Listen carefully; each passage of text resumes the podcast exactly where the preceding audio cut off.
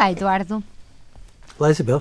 Eduardo, há um livro que foi traduzido agora para português, um livro de poucas páginas, mas muito importantes, escritas por um, um vencedor do Pulitzer que já morreu, chamado William Styron, que escreveu A Escolha de Sofia e muitos outros livros muito importantes.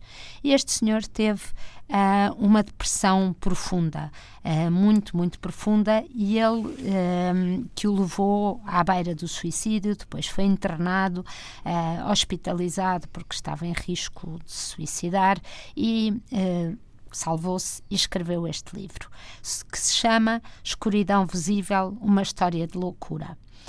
Eu achei o livro fascinante porque ele relata na primeira pessoa uh, como, escrevendo ele muito bem e sendo muito bom com as palavras, um, escreveu todo o processo dele, todo, tudo, tudo como é que de repente um, se sentia a alucinar, a perder uh, a vontade de fazer tudo. Não, não vale a pena eu estar a explicar, porque nunca vou conseguir explicar como ele explica. E uma das coisas que ele diz é que a palavra depressão perdeu uh, de tanto ser usada para tudo. Olha, eu hoje estou muito deprimido com isto, eu hoje estou muito deprimido com aquilo. Um, perdeu a força e ele quer voltar à palavra melancolia e, e voltar a, a, falar de facto desta doença tão, tão grave e tão, e tão forte. E eu achei que, que era um livro que as pessoas de facto deviam ler, porque quem está a passar por isso vai se sentir eh, que não é o único e ao mesmo tempo vão-lhe pôr palavras, se calhar legendas, como o Eduardo diz, nos sentimentos.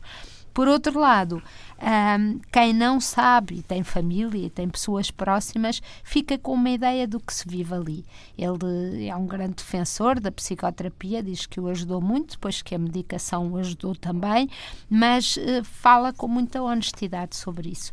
E, e eu, de facto, acho que quem não teve uma depressão de facto clínica não, não é capaz de perceber os que tiveram.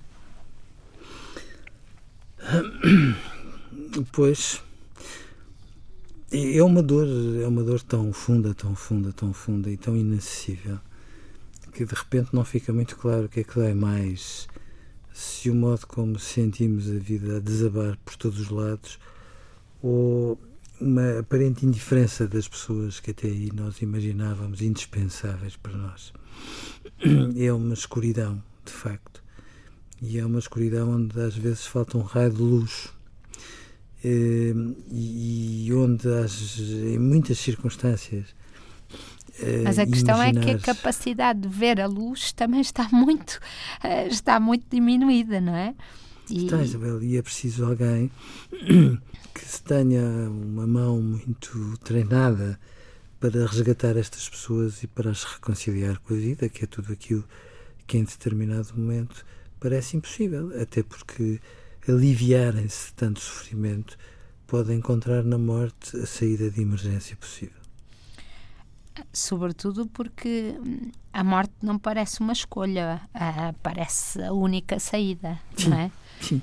E, portanto, um, e, é, e, é, engraçado que a certa altura ele diz que, um, de escritor, autónomo, etc., sentia-se uma criança que andava atrás da mãe com a mãe barra a mulher com medo de, de a perder, de a deixar de perder de vista, com toda aquela ansiedade infantil. Ele depois faz uma ligação ao facto de ter perdido a própria mãe, mas a verdade é que naquele momento uh, é muito difícil explicar aos outros, sobretudo quando se está tão pouco capaz de, sem energia, sugado de energia, ser capaz de explicar aos outros. É. E, no entanto, estas pessoas precisam Sim. da compreensão. Sim, a, a psicanálise às vezes é muito amiga das metáforas e para este tipo de sofrimento às vezes uh, eu descreve-o como se fosse um sofrimento sem rosto e sem nome, que é uma maneira de dizer que é tão grande, tão grande, tão grande, tão grande